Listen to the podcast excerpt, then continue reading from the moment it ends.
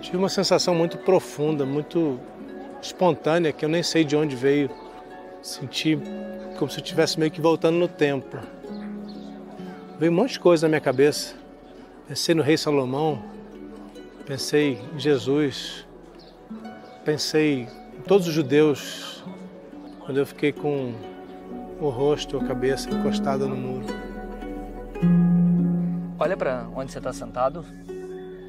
Você está sentado nas pedras da época de Herodes. Certeza absoluta, Jesus passou por aqui. Aqui era a entrada principal para o templo.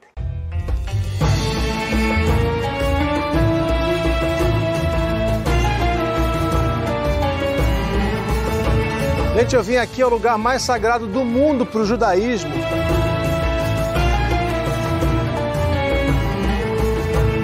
Para contar para vocês a história do Templo de Jerusalém. Que história, que história! Primeiro, uma história sagrada e depois uma história humana, de muito drama, muita tragédia. Hoje, Jornada Infinita vai mostrar para vocês a história completa do Templo de Jerusalém. E você está curtindo a nossa Jornada Infinita? Está gostando de viajar comigo pelos lugares sagrados mais fascinantes do planeta? Se inscreve aqui no nosso canal para ficar acompanhando tudo que a gente vai publicar e também para saber das lives relâmpago que a gente faz, os novos vídeos. Se quiser saber mais ainda, conhecer mais conteúdo exclusivo, entra para o nosso clube de membros, além da jornada. Com isso, você inclusive nos ajuda a continuar viajando aí pelo mundo. Hoje, gente, eu vou trazer um convidado super especial, um amigo meu, um amigo judeu que conhece tudo dessa história aqui. Revendo, que meu alegria. amigo, revendo meu amigo para me ajudar a contar a história do templo hoje. Leonardo Leizerovich, guia de Israel, guia oficial aqui em Israel desde 2010. No grande, Ah, você você para. e E quando você para, automaticamente sua cabeça levanta. Léo vai nos ajudar hoje a entender a história do templo. Aqui foram encontradas muitas mikvaot, porque antes de entrar no templo você tem que tirar a impureza. Eu queria principalmente trazer o Léo primeiro porque eu gosto muito dele, depois porque a explicação dele sempre vai além do que a gente espera. O Léo vai fundo não só na história, como também naquilo que ela significa. Quando se destrói o segundo templo, que o judaísmo muda, o centro era o Beit HaMikdash, o templo. Não tem mais. O templo agora vai acontecer aqui. Como? Através do quê? Da palavra de Deus. O Léo que quis trazer a gente a esse ponto para começar a contar a história. Por que aqui, Léo? Primeiro, bem, a gente está em cima do que era Jerusalém antes da construção do templo. Rei Davi, quando ele vira rei, ele sai de Hebron, Hebrão e vem para cá. E aqui ele conquista Jerusalém dos Jebuseus com o objetivo de unificar todas as doze tribos e colocar Jerusalém como a eterna capital. Explica uma coisa para todo mundo entender. Porque quando Abraão chegou aqui, eram os cananeus. Exato. Muito tempo depois veio o rei Davi, aí eram os jebuseus. O que, que mudou nesse período? Primeiro, terra de Canaã era uma terra pagã, povos pagãos. Na terra de Canaã tinham vários povos: os filisteus, os jebuseus. Todos eles estão dentro do que a gente chama historicamente de cananeus, então. Exato. Todos eles estão dentro do povo canaaneu, que era gigante, tá? E aqui os jebuseus tinham o templo deles. Tinha um templo ali em cima, que era um templo pagão. Vamos ali? Vamos ali.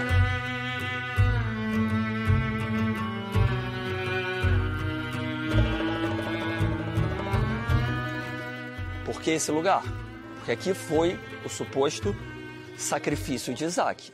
Onde está escrito, Deus fala para Abraão, leva o seu filho Isaac até o Monte Moriá. Esse é o Monte Moriá. Naquela época, os profetas falavam com as pessoas. Quem eram os profetas? Os profetas eram a ligação de Deus com rei Davi. Quem era o profeta naquela época? Shmuel, Samuel. Ele fala para construir o templo ali. Agora, Davi não vai construir o templo, porque Davi era guerreiro. Davi tinha as mãos sujas de sangue. E a gente daqui a pouco vai se aproximar e vai entender uma coisa muito forte que é a pureza e impureza. Com mãos sujas de sangue, tocando harpa. Sim. Ele era um poeta? Ele era, tanto que ele escreve salmos. Mas ele escreve ou a tradição diz que ele escreveu? Eu, não, ac- co- eu não compro nada sem, sem checar, Léo. se acredita que ele escreveu uma parte, não tudo. Se acredita que ele escreveu uma parte. Agora, é uma questão também de como se acredita. Ele era uma pessoa muito A sábia. fé transcende a história, Com certeza. mas elas também se complementam. Exato. né? Então, é o que a gente está fazendo aqui é isso, tentando, através da história, compreender melhor a fé. Vou te dar um exemplo disso que a história complementa. Aqui embaixo foi encontrado uma das privadas mais antigas da humanidade. Privadas. Porque ninguém tinha privado naquela Exato. época. né? Era um sinal de riqueza. Muita riqueza. Se você tem uma privada na sua casa é porque você era muito rico. Isso comprova mais, tudo é indicações. Indica mais que ali era o palácio do rei Davi. Perto de onde seria o templo Exato. no reino de Salomão. Isso é importante. Aqui era Jerusalém. Davi constrói Jerusalém aqui e vai subindo. Você acha que tinha um efeito, é, uma escolha de subir até onde está o lugar sagrado? Com certeza. Era proposital certeza. isso. Sim. Primeiro que Jerusalém, não importa onde você está, quando você vai para Jerusalém, você sempre sobe. Sempre. Por exemplo, você está no Monte das Oliveiras. Se você está no Monte das Oliveiras e você quer ir para o templo, você é obrigado a descer, passar pelo Vale Quidrão, pelo rio e subir. Então você tem que subir sempre. É por isso que quando o judeu volta a Israel se diz, a- ele faz a aliá, Exatamente. a subida. Exatamente. Quando, quando um judeu imigra para Israel, você fala aliá, que é subir. Agora, da onde isso? Quando alguém vai para Jerusalém, na época bíblica, você não fala eu vou a Jerusalém, eu subo a Jerusalém. Hoje eu falei com um amigo antes de vir para cá, para onde você está indo? Eu falei, eu estou subindo para Jerusalém. Até hoje, Aniolê le Yerushalayim. Tem a subida geográfica e a subida espiritual também. Por quê? Porque ali é o lugar onde tudo começou. Para você, Deus ainda mora ali em cima? Ou para os judeus, Eu não sei em dizer. geral, Sim, com certeza. Ali é a casa de Deus. ainda hoje? Para os judeus. Com certeza. Tanto que você pergunta por que, que o Messias, o Mashiach, não chegou. Um religioso vai virar para você e vai falar: Olha ali. Cadê o templo? O templo não está de pé. Então, para um judeu ortodoxo, ultra-ortodoxo, só com o templo lá em cima, o Messias pode voltar. Exato. Pode vir. O templo tem que estar. Agora, tem toda uma questão de que um religioso vai virar para você e vai falar: olha o que está acontecendo no mundo. Como pode ser que o Messias chegou se o mundo está da forma que está? Porque isso é uma, uma coisa no judaísmo que a mudança ela tem que ser global. Ela tem que ser geral. O judaísmo é uma religião, isso é importante entender, de grupo. Grupo. O tempo todo. Tanto que para você abrir a Torá, você precisa de no mínimo 10 pessoas. Quando você fala geral, é todos os judeus ou todas as nações? todo mundo. Existe um termo no judaísmo que fala Or Lagoim, que é luz para todos os povos. Goim são os goi, né? Somos, somos Goim nós, são não povos. judeus, né? É, mas a palavra goi é povo. Porque eu não gosto quando me chamam de goi, não, viu? É pejorativo. Eu acho pejorativo. Eu também, eu não gosto de usar isso. Mas no judaísmo, na, na parte bíblica, é povos. Não tem nada pejorativo. São povos, outros povos.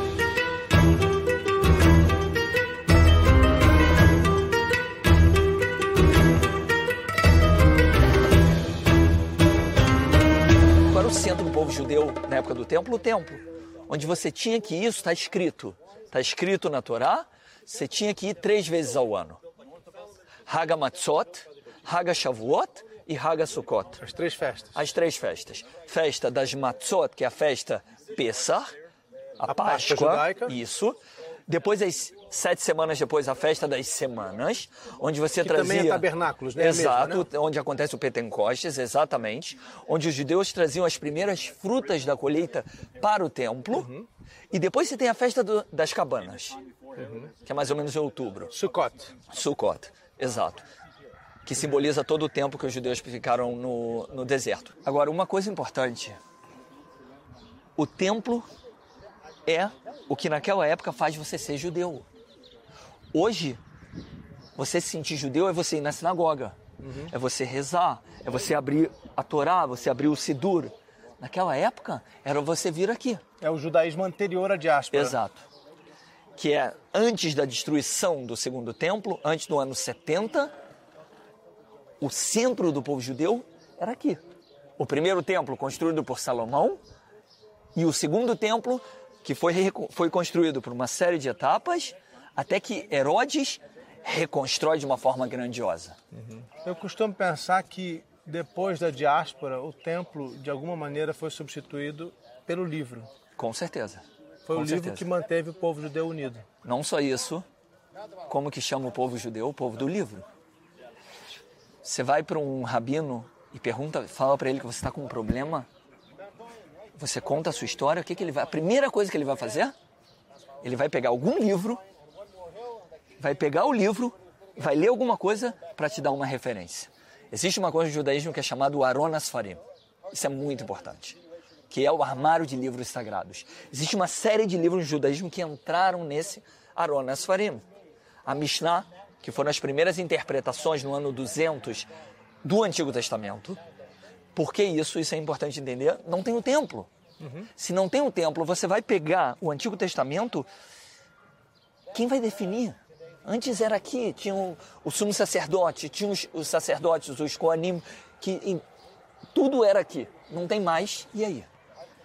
Cada um vai interpretar de uma forma, vai virar uma bagunça. Você tem que criar alguma coisa que vai unir o povo. O é que unia não tem mais.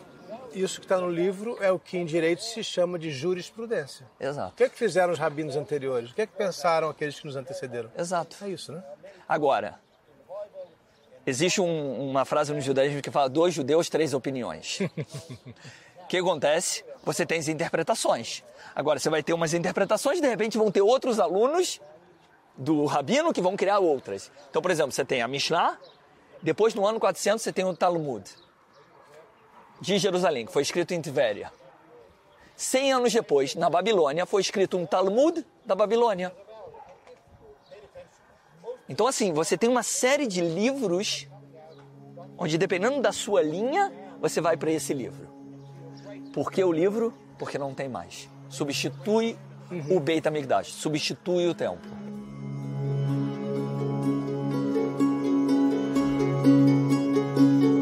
Para a gente ir para lá, Davi não construiu, Davi não estava muito ocupado com guerras. Não, Davi não podia construir, porque ele tinha as mãos sujas de sangue. E o templo é pureza, o sangue, morte, impureza. Você não pode misturar impureza com pureza. Uhum. Morte é impureza. Então, é fora dos muros. Exato. Tanto que quando você faz uma escavação arqueológica e uma das coisas que você descarta se ali era um assentamento judaico é se você encontra túmulos embaixo da casa. Uhum. Você sabe que ali não eram judeus, porque judeu nunca vai enterrar debaixo da casa. Você tem que ter uma separação. Por isso que o Monte Calvário, onde Jesus foi crucificado, também ficava fora Exato, dos muros da cidade. 100%. 100%. Agora, o que Davi faz é extremamente importante. Para tudo na vida, o que você precisa ter? Uma base. Uhum. Davi cria a base. Vamos para lá. Vamos para lá.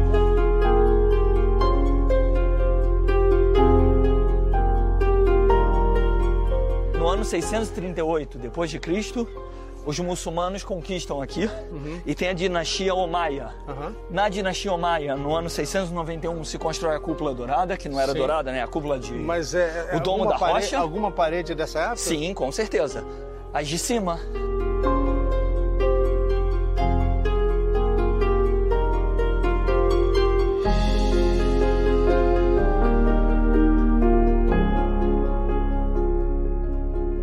Coisa, esse lugar que você me trouxe aqui é incrível, porque eu já estou me sentindo voltando no tempo. Olha para onde você está sentado. Você está sentado nas pedras da época de Herodes, da época do Segundo Templo. Que também é época de Jesus, para as pessoas entenderem. Época de né? Jesus, com certeza. E eu te digo mais: certeza absoluta, Jesus passou por aqui. Todos que iam para o templo passavam. Aqui era a entrada principal para o templo. Tá, Léo, agora, tem parede de tudo que é jeito aqui, não é tudo da mesma época. Não, não, não. não. Me ajuda Primeiro, a entender? Herodes, pedras grandes, Ali. trabalhadas, embaixo até. Tá. Ali dá para ver um pouco, aquela ali, ó. Aquelas pedras gigantes ali é da época de Herodes. Da época do segundo tempo. Isso. Depois, você tem, a partir do ano 638, a dinastia Omaia, da época muçulmana. Com a conquista árabe. Isso, com a conquista árabe. Depois lá em cima você tem da época dos templários, da Onde é época que tá dos cruzados. Aquela grade de ferro ali? Isso, um pouco mais para cima, porque ali ficava a base dos templários. Tanto que eram chamados de cavaleiros do templo. Exato. Que ficavam onde acreditavam ser o templo Exatamente. cristão naquela época Em medieval. 1100. Onde já tinha o Santo Sepulcro, E já tinha a Laxa ali em cima. já tinha Laxa ali em cima. Eles aproveitam o- o- o- a construção de Laxa para ser a base deles. Como foi a construção do segundo templo aqui? Mas eu não estou falando de Herodes ainda não. Lá atrás. Esdra e Neemias. Primeiro templo, Salomão. Constrói um templo pequeno, pequeno, ali no Monte Moriá. Estamos falando de mais ou menos 900 antes de Cristo. 950 a.C. Os babilônios destroem o primeiro templo. Ali tem o exílio. Daí nasce o Talmud E a gente tem também judeus exemplo. que vão para o Egito. Por isso que a gente sempre teve comunidade judaica forte no Egito. Egito e Babilônia são os dois polos onde eles vão. Mas por que, se os babilônios destruíram, os judeus foram para a Babilônia? Para onde que eles iam? Ali era o polo. Quais eram os dois polos daquela época? Egito e Babilônia. E ali se floresce mais. Ali começa o início da sinagoga. Sinagogo, lugar de reunião. Exemplo.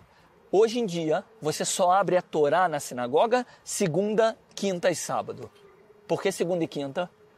Porque os judeus se reuniam na Babilônia. Quando que eles se reuniam? Segunda e quinta, que eram os dias de feira. Eram os dias que todo mundo vinha comprar. Então ali eles se reuniam. Na Babilônia, eles lamentavam por Jerusalém. Onde era o local de lamento? Aqui é o Muro das Lamentações. E lá? Lá Tinha- eram os- as sinagogas. Ali começa a ideia da sinagoga. Casas de reunião, Lugares de reunião. que a gente também entende como assembleias, né? Exato. Daí Onde eles assembleia. Conversavam, estudavam, reescreviam as escrituras, interpretavam. Como é que voltaram para cá? No ano 538, os persas dominam tudo. Cyrus, ele é um cara muito inteligente e ele fala o seguinte: eu quero silêncio no meu reino.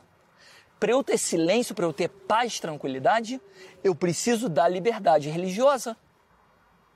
O único povo que, para ter liberdade religiosa, precisa de uma condição geográfica é o povo judeu. Da liberdade religiosa ao povo judeu, eles precisam voltar para Jerusalém. Cyrus permite que eles voltam, que é o que a gente chama na história, volta a Sião. Sião, um dos nomes dados a Jerusalém. Quando eles voltam para cá, Ezra, Neemias começam a construir o segundo templo, com algo pequeno, como um altar. Quem são Ezra e Neemias? Eram líderes do povo judeu na Babilônia. Sacerdotes? Líderes. Tá. líderes e eles eram tanto que eles o que que eles fazem eles reformulam por exemplo o Shabat eles reformulam o judaísmo e ali se começa o segundo templo onde o segundo templo ele vai ganhar força com o grande Herodes Tá, então de 538 até um pouquinho antes da- do zero, né, antes de Cristo, a gente tinha um tempo que era pequeno ainda. o templo era pequeno mas funcional no ano 333 antes era comum ver os gregos Alexandre o Grande conquistam tudo eles querem transformar isso aqui numa terra pagã no ano Mas 167 não destruiu o templo, Alexandre não destruiu Não, o templo. não destruiu.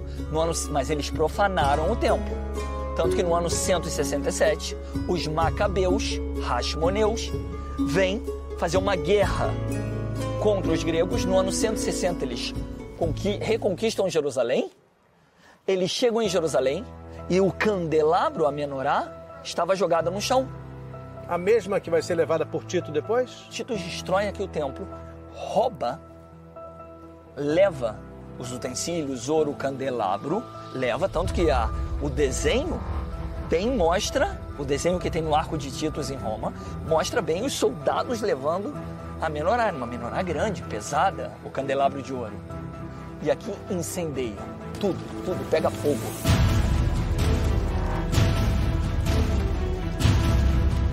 Você sabe dizer o que é que pegou fogo? Que tudo era pedra pra gente que tá vendo aqui, É. muita pedra. Não, mas o templo, você tinha muita madeira, você árvore de acácia, você tinha muita. eh, O que, que se fazia no templo? Sacrificava, sacrificava animais. Para isso você Tinha tinha, madeira pra fazer o fogo. exato tudo. Então e não só isso, os utensílios, roupas dos sacerdotes, do sumo sacerdote, tudo isso. Agora o mais importante que é queimado é aqui. o centro, o coração dos judeus é queimado. Os judeus, com alguns líderes, entre eles Shimon Bar Giora, Estamos lembrando aqui que são sicários e zelotas que são os principais revoltosos. a gente né? tinha sicários, que eram os grupos radicais. Os, os fariseus não eram radicais. Sim, sim, sim. Eles eram de interpretar. Então, a revolta era de zelotas e Zelotas sicários. e sicários. E eles estavam brigando entre eles, fragilizados. Tanto que se você pergunta a um rabino qual é a grande causa de- da destruição do templo, não foram os romanos. Era uma coisa chamada Sinat Hinam, que é ódio gratuito. Vocês já pararam para pensar nisso? Um povo, quando briga entre si, ele fica muito fragilizado. A gente tem visto isso atualmente no mundo. Em No vários países, é irmão contra irmão, as pessoas se debatendo por questões menores. E aí vem uma força estrangeira, como aconteceu aqui. Às vezes pode ser uma outra coisa, como uma pandemia, por exemplo, destrói todo mundo, mata milhares e milhares de pessoas. O número de mortos da pandemia no Brasil é comparável ao número de mortos aqui.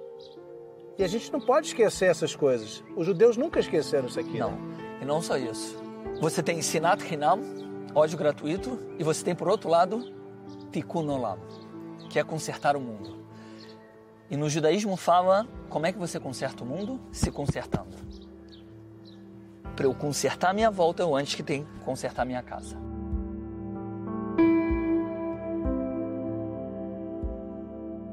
Porque se não fosse a briga interna entre os judeus aqui, Tito não tinha conquistado Não, Jerusalém. com certeza não. E não só isso, isso começou antes. Brigas entre eles. Saduceus e fariseus querem, querem dominar o templo. Um quer mais que o outro. E não chegam a nenhuma conclusão. Não chega porque cada um quer a sua forma. Aí tem um grupo que vai embora e vai para se isolar. Os essênios. Mas aí quando o Tito chegou, eles se uniram. Eles se uniram. Opa! Sim. Mas Chega. aí já era tarde. Tarde demais.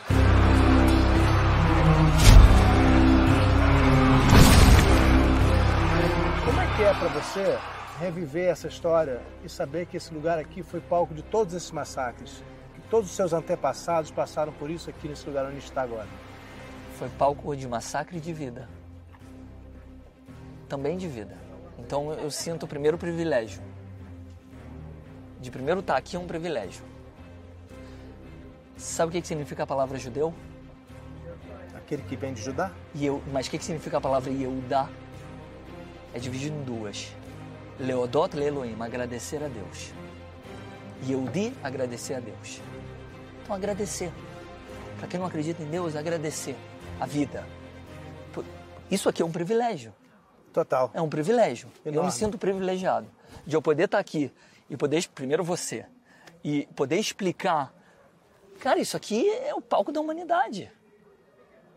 Onde a gente está sentado, repara só. Onde nós estamos sentados nessa pedra que é gigante. Já os nossos pés, Opa, pequenininho. pequenininho. E se você olhar o tempo todo assim, um pequeno, um grande, um pequeno, Isso não é um defeito grande. de fabricação, não. Não, isso foi construído propositalmente. Quem foi? Herodes? Herodes. Herodes construiu assim. E ele construiu assim por quê? Quem sobe está indo para onde? Pro Pro lugar templo. mais sagrado que O existe. que, que é o templo? A casa de Deus. Beit Elohim e a fé.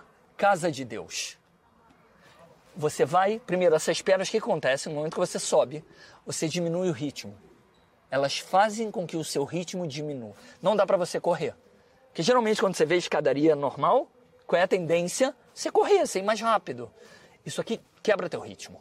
E quando quebra teu ritmo, faz você pensar para onde você está indo. Deixa tudo para trás e só pensa no que você vai E aqui tem encontrar. uma coisa muito forte que é: você sabe para onde você está indo? Você para para se questionar para onde você está indo? Era esse o objetivo dessas pedras. Uma reflexão sobre a sua própria vida. Exato. Todo o templo ele é construído 100% por sacerdotes, por pessoas que entendem, com sob a supervisão de Herodes. Flávio Joséfos fala: quem não viu o templo não viu algo tão grandioso na época. O pequeno você passa, Vamos ver. Ó. Foi. Ah, sim, sim, no grande, Ah, você para. parar e quando você para, automaticamente sua cabeça levanta. Olha, isso aqui é daquela época. Voltar no tempo aqui na hora, né? Herodes, quando constrói o templo, a casa de Deus, ele constrói com quatro muralhas. Uala. Uma pomba derrubou uma coisa ali, que susto!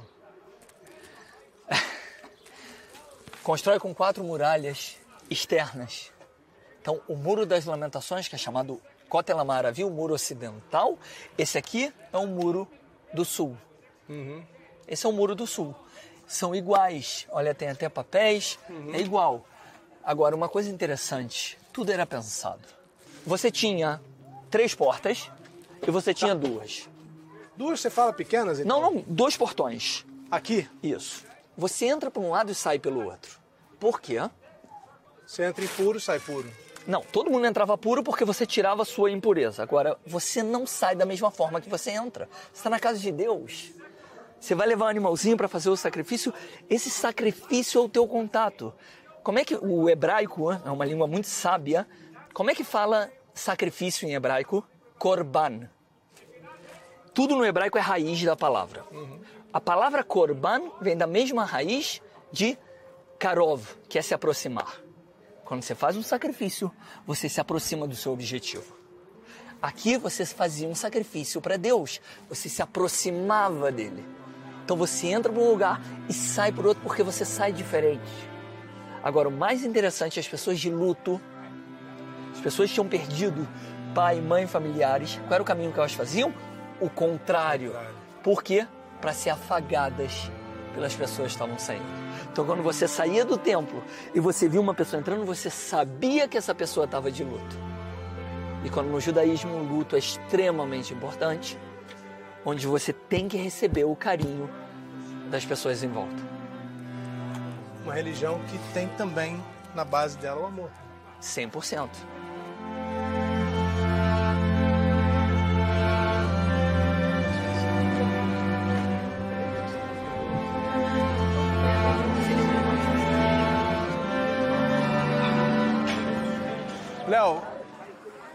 Um lugar que para todo mundo é muito, muito, muito simbólico, muito forte. Religiosamente falando é muito forte também. Exato. Por que esse ponto aqui especificamente? Se a gente acabou de mostrar uma parte que também é do muro. Primeiro, aqui foi a primeira parte, foi a primeira parte do muro que foi exposta, que se encontrou. Aquela parte que a gente viu que está muito mais embaixo foi posterior. Então isso aqui também estava coberto por uma cidade Exato. otomana. Na época do, do Império Turco Otomano e começou a se achar agora. No século XIV já, se achou- já se achou isso aqui. A gente está falando da sinagoga mais importante para os judeus. Por quê? Esse muro, embora naquela época não era importante, porque era o muro de base, o muro ocidental do templo, o templo ficava em cima, o Santo dos Santos, o Kodesh HaKodeshim ficava ali. Muito perto da gente. Sim, dá para ver onde está a cúpula dourada hoje. Sim, sim, sim. A cúpula dourada está exatamente, o domo da rocha está exatamente no lugar onde foi construído. Você está falando sinagoga, você está chamando tudo isso aqui de uma sinagoga ou tudo só isso. aquela parte Não, ali dentro? tudo isso de uma sinagoga. Então esse muro a gente considera ele uma sinagoga. A gente considera.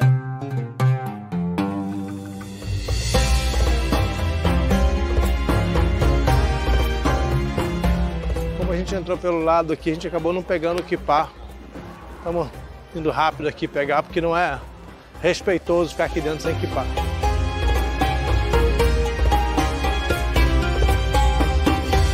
Por que, que a gente tem que cobrir a cabeça quando entra num lugar sagrado? Isso tem a ver primeiro com a explicação que eu te falei de a palavra judeu significa agradecer a Deus. E a outra coisa, quando você coloca equipar, para você nunca esquecer que você não está sozinho e tem alguém acima de você, que é Deus. E, e com isso, quando você vem no muro, tem duas coisas que se fala para fazer. Uma é agradecer a Deus. E a outra é pedir. No momento que você pede, você se coloca na condição que você precisa dele. O tempo todo. E isso é o judaísmo. Então pedir não é uma coisa gananciosa, é um gesto de Não. humildade, né? É um gesto de humildade, porque no momento que eu peço, eu me coloco na condição que eu preciso dele.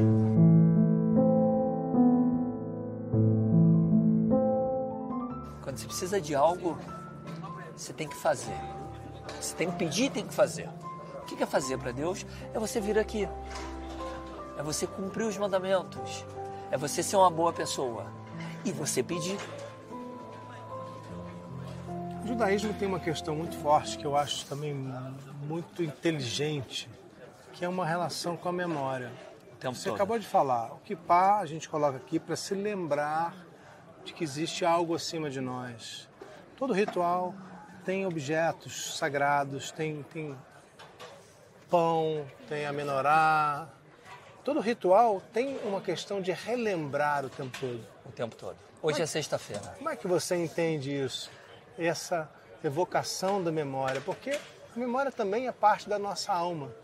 Se você olha até de um ponto de vista científico também, a memória e a alma às vezes se confundem. Aquilo que a gente lembra é aquilo que a gente é. Com certeza. Como é que é isso dentro do judaísmo, para você especificamente? O judaísmo fala o tempo todo lembrar para não esquecer, para não voltar a acontecer. O tempo todo fala do que nas rezas? Lembrar da escravidão no Egito. O tempo todo. Lembrar da saída do Egito. Yetziat Mitzrayim, o tempo todo se ouve que é a saída do Egito. Por que, que o tempo todo a gente lembra o Holocausto? O tempo todo aqui para não voltar a acontecer. O que é que você lembra quando você está aqui? O que é que o judeu lembra quando vem diante desse muro tão maravilhoso, ao mesmo tempo tão cheio de simbolismo? Família. O judaísmo começa com Abraão, quando sai e Deus fala para ele, ler lechá, sai da sua terra e vá para você, vai para você. Vá a você. Vá a você. Ou seja, olhe para você mesmo, vá internamente. E, eu acho, e com a sua família. O judaísmo começa como família. Depois, com Moisés, cresce como povo. Mas começa como família. O judaísmo é família. Nós somos uma grande família. E aqui eu lembro da minha família. Meu pai, minha mãe, meu filho, minha esposa. Os que já morreram também? Os que já. Meu pai que faleceu, meus amigos. Judaísmo é isso. É comunidade. É estar junto. Isso é judaísmo.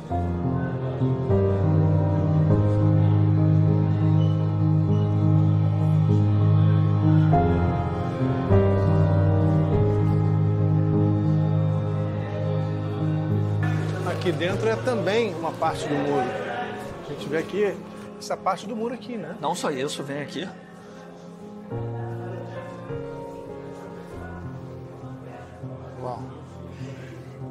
Mostra que, na verdade, o chão daquela época era lá embaixo. É o dobro praticamente.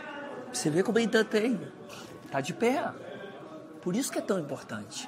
É importante entender isso que isso aqui tem muito mais para baixo. Isso aqui tá de pé daquela época.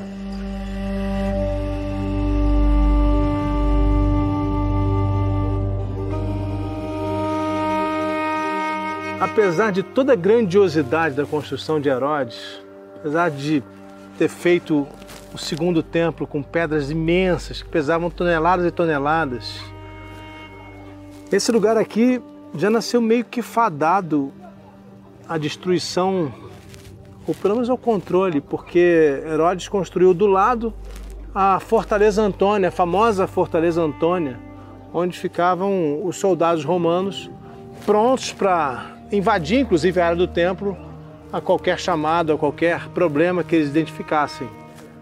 E foi também da Fortaleza Antônia que começou a destruição do Templo de Jerusalém. Yabei Hol e Yabei Kodesh. Os dias, dias comuns, dias sagrados. Isso. Viu? Já sabe hebraico. Alguma coisinha. Dia comum, Yamei Hol, dia sagrado, Yamei Kodesh. Quando que se separa? Sexta-feira. Hoje. Quando começa o Shabat. Por que, que a gente sabe disso? Porque aqui está escrito Lebei Tkiya Le A a casa de tocar o, o shofar, ou Leavdil, que é separar dias comuns do Shabat ou leachriz o Shabat, para decretar que começa o Shabat. De qualquer maneira, era para marcar o começo Era para marcar o, o, começo do Shabat, e isso estava lá em cima. Essa rua era onde os judeus compravam animais para sacrificar no templo. Então eu tô vendo e aqui... tinham comida também. Aqui, ó, isso eram lojas. Isso é original. Gente, vocês precisam imaginar aqui Nesse lugar nós estamos aqui, a passagem de Jesus no episódio famoso dos mercadores do templo. Onde ele vira a mesa onde ele não está de acordo. Muito provavelmente aqui. Exato. Não aqui, mas em algum lugar por aqui. E com isso, onde tem um grupo de judeus daquela época, os essênios, que eles não estavam de acordo com todo esse comércio. Foram morar lá no Mar Eles foram morar no deserto da Judéia e eles falam o que Jesus falava de construir o templo dentro de si. Essa é uma mensagem muito importante de Jesus. É claro que não quero aqui com isso contradizer o judaísmo, mas isso acaba acontecendo também com os judeus. Claro. Porque quando o templo é destruído, os judeus passam a carregar o templo dentro deles. Exatamente. Por todo o mundo. Quando se destrói o segundo templo, que o judaísmo muda, o centro era o Beit HaMikdash, o templo. Não tem mais. O templo agora vai acontecer aqui. Como? Através do quê? Da palavra de Deus. Do Tanar, do Antigo Isso Testamento. é muito, muito cristianismo também. Claro. Às vezes as pessoas não percebem quanto existe, né, o quanto existe de comum entre o cristianismo e o judaísmo. Primeiro a gente tem que lembrar, gente, que Jesus era judeu. Exato. Ele nasceu, viveu e morreu como judeu. Exato. Então muito do que ele dizia é do judaísmo também. E essa ideia que Jesus traz de o templo está dentro de você e não precisa haver um templo, né? Porque tinha toda a questão da corrupção, Exato. a questão dos saduceus, ele reclamava, os essênios já vinham falando disso. Isso também vai acontecer com os judeus na diáspora, não é não? Exato. Acontece na diáspora porque não tem mais. Você precisa de alguma coisa que te une, te liga. O que, que é? As escrituras, a palavra, o Tanar, o Antigo Testamento. Então, ali aonde você vê isso? Na sinagoga. Sexta-feira, hoje, sexta-feira, hoje, é o dia que em todo lugar do mundo os judeus vão se reunir. De duas formas: na sinagoga e na mesa de Shabat em casa. Eu com meu filho, toda sexta-feira, a gente faz o kiddush e a minha esposa acende as velas.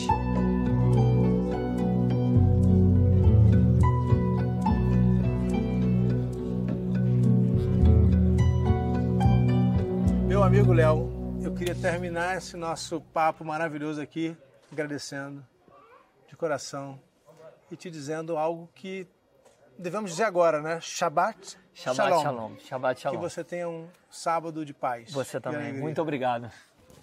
Meu irmão. Depois que eu me despedi do Léo, ainda fiquei um pouquinho diante do muro. Eu queria ficar sozinho no muro. Tive uma sensação muito profunda, muito espontânea, que eu nem sei de onde veio. Senti como se eu estivesse meio que voltando no tempo. Veio um monte de coisa na minha cabeça. Pensei no rei Salomão, pensei em Jesus, pensei no tempo dos árabes, pensei em todos os judeus que foram mortos aqui. Eu vou embora com essa sensação de ter ido lá no meu fundo e me conectado de uma outra forma com a humanidade.